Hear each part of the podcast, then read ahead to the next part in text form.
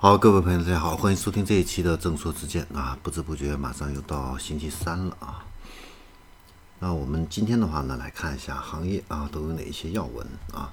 首先是比亚迪啊，比亚迪的海洋车系第一款车已经推出来了啊。那近日的话呢，它也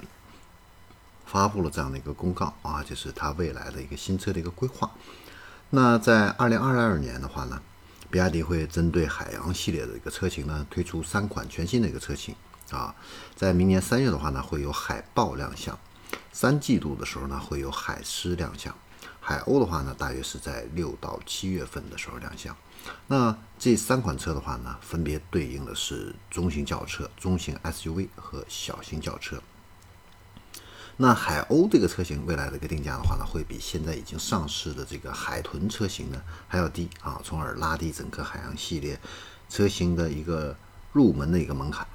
然后我们再来看一下大众啊，大众的话呢，近日表示啊，他们应该会在二零二四年或者是二零二六年左右的时候啊，推出他们首辆的自动驾驶汽车啊。然后呢，有一个有意思的一个地方的话呢，就是他们可能会按照小时。来收费，它的这个自动驾驶系统，啊，没错啊，你没有听错，就是以后啊，你想要自动驾驶的话呢，可能还要跟大众去进行一个订阅啊。你开了多少小时的这个自动驾驶，它就会收你多少钱啊，这个是它未来盈利的一个渠道啊。然后我们再来看一下本田跟通用啊。这两个企业的话呢，现在准备组建一个电动车的一个联盟啊，它要把零部件的一个共享率呢，要超过百分之五十，这样呢来提升他们产品的一个竞争力，降低成本，啊，提升利润率，啊。那这个的话呢，其实不是本田跟通用的第一次合作啊，在此之前的话呢，二零一七年他们就在美国啊成立了这样的一个合资企业，专门呢是研发生产氢燃料电池系统。那自动驾驶这个方面的话呢，本田呢也投资了通用旗下的这样的一个公司，啊，来研究无人驾驶这样共享的一个服务啊。那我们再来看一下保时捷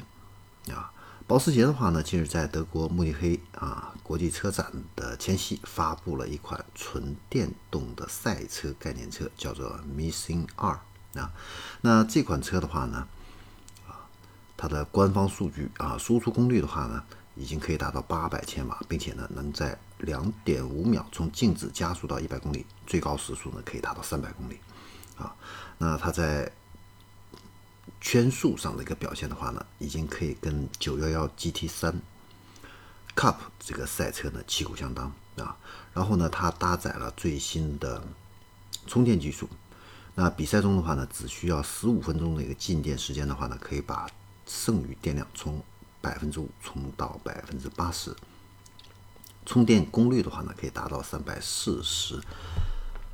啊千瓦啊。应该说这个数据的话呢，确实是非常的一个漂亮啊。那我们再来看一下华为，华为的话呢，也在这个慕尼黑车展呢展出了它最新的 AR HUD 这样的一款产品啊，跟奔驰的 S 级推出的这个 AR HUD 的话呢，有点类似啊。它的这个 AR HUD 的话呢，可以同时覆盖多个车道，在七车前面的七点五米这样的个距离处呢，呈现一个七十英寸的画幅的超级显示区，来适配这个驾驶员行车这样的一个视野啊。那可以预见得到啊，未来这一款 AR HUD 会大量装配到国产的车型上去啊。那以后 S 级的这样的一个 AR SUD 啊，在国产车上，你看可以预见不久的将来，我们也可以看得到啊。然后在八月份啊，我国的新能源汽车呢出口啊呈现了一个爆发式的增长。特斯拉呢总共是出口了三万一千辆车，那上汽乘用车的新能源呢也是出口了四千辆啊，这个量是不小的一个数字。比亚迪也出口了一些，是多少呢？是七百八十一辆。然后是爱驰，爱驰呢是出口了一百零三辆啊。那目前的话呢，二零二一年啊，比利时是中国的最大的汽车出口地。好，以上就是我们今天的啊汽车早八点的一个新闻主要内容。我们今天就给大家分享到这里，我们下期再见。